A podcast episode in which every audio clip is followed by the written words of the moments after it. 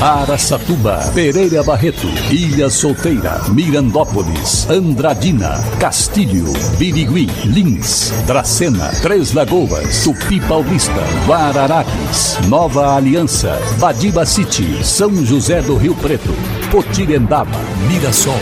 Azevedo Auditoria Soluções Empresariais apresenta SRC Notícia.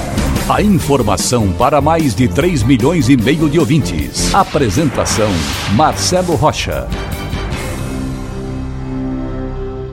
O Grupo de Atuação Especial de Combate ao Crime Organizado conseguiu, na última terça-feira, a condenação de mais 10 pessoas investigadas na Operação Raio X, desencadeada no dia 29 de setembro de 2020, que mirou integrantes da organização criminosa que usava organizações sociais para desviar dinheiro público da saúde em diversos municípios paulistas.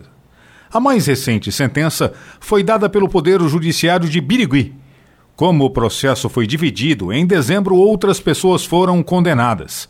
Muitos que estão sendo condenados em Birigui já foram condenados também em Penápolis, onde o processo também foi dividido. Isso, estamos falando aqui da nossa região, pois essa operação Raio-X ela pegou dinheiro da área da saúde de muitos municípios, de muitas cidades, não só de nossa região, mas do Brasil inteiro.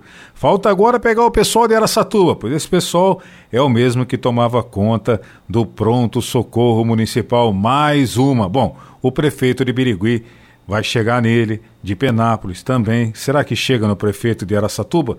Vamos aguardar os próximos capítulos. O importante é pegar e prender esse pessoal que desviou muito dinheiro da nossa saúde. SRC Notícia. Notícia. Duas carretas carregadas de mantimentos para desabrigados das enchentes no estado de Minas Gerais saíram de Mirassol nesta semana com destino a Belo Horizonte. A chegada aconteceu ontem na Cáricas, diocesana regional local, onde está sendo feita a distribuição do material para as famílias necessitadas das cidades de Betim e também Brumadinho. O transporte foi feito de forma gratuita pelo grupo Ramassol. A campanha Unidos por Minas Gerais, lançada em 17 de janeiro, teve o apoio total da Prefeitura e da Câmara de Mirassol e arrecadou ao final cerca de 4 mil reais em transferências PIX.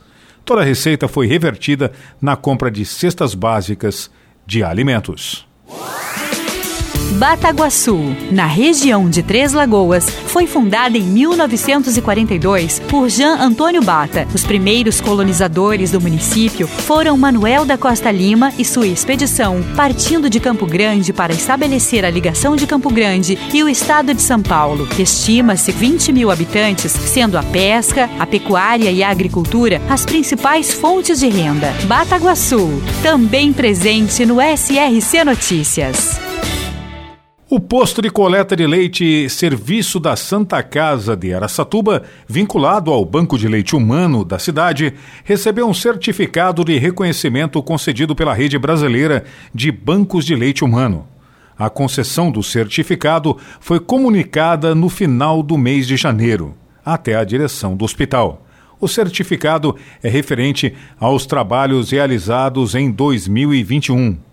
O posto de coleta do leite humano foi instalado pela direção da Santa Casa de Aracatuba em março de 2019, para oferecer suporte alimentar aos bebês prematuros que necessitam de cuidados intensivos nas UTIs neonatais, no berçário e de cuidados intermediários. O hospital fez até uma campanha junto com o Rotary Clubes de Araçatuba e foi atendido pelos Clubes Alvorada, Bandeirantes e Oeste, que tiveram doação de extrator de bomba elétrica, respectivamente, em setembro do ano passado.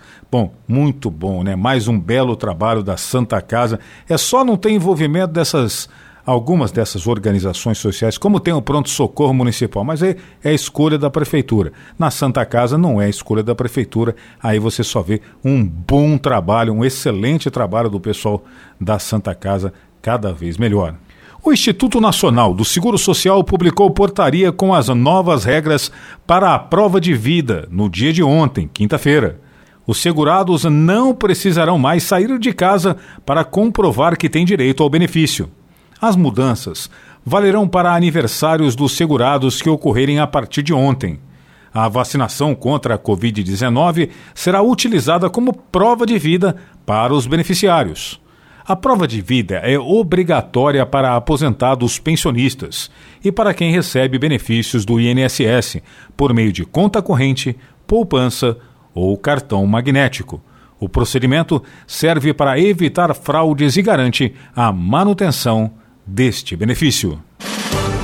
Para empresas inteligentes, Azevedo Contabilidade e Soluções Empresariais. Serviços de contabilidade e auditoria com profissionais com experiência nas áreas de gestão empresarial. Rua Bandeirantes 1438, fone 18 31 17 4500. Escritórios em Araçatuba, Bauru e São Paulo. Acesse azevedo.cnt.br. Azevedo Contabilidade e Soluções Empresariais. Há 28 anos oferecendo oferecendo serviço de qualidade. Nosso compromisso é com o seu sucesso.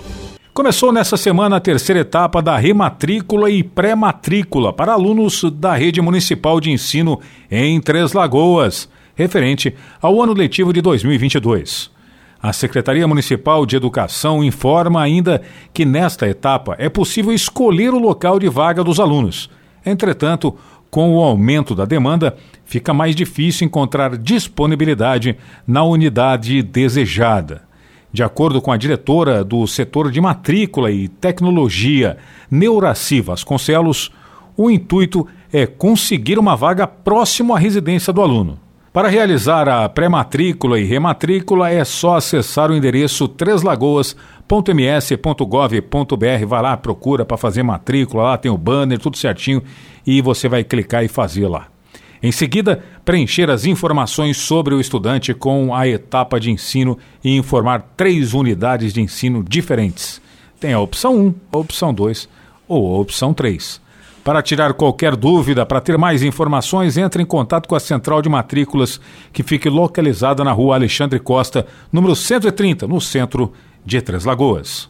O início das obras da Pais Leme Mall Street, em Andradina, será adiado em decorrência das previsões do tempo neste início de mês.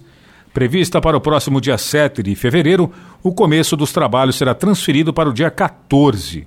A informação foi divulgada pela arquiteta Maria Antonieta, que justificou o adiamento por conta das chuvas e para eliminar transtornos durante a execução da obra. Realmente as chuvas que a gente sempre fala, né? Estamos sendo abençoados com as chuvas aí, mas algumas coisas ela também atrapalha como obras, mas ela é de fundamental importância, principalmente para o setor produtivo, para as plantações e tudo mais.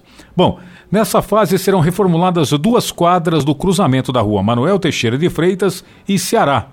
A sequência desta primeira fase vai levar à nova paginação da rua comercial até o cruzamento com a rua Jesus Trujillo. O projeto é tratado pelo prefeito Mário Celso Lopes como uma das prioridades para o seu Master Plan de Desenvolvimento para a cidade de Andradina. Marcelo Rocha, SRC. Azevedo Auditoria Soluções Empresariais apresentou SRC Notícia.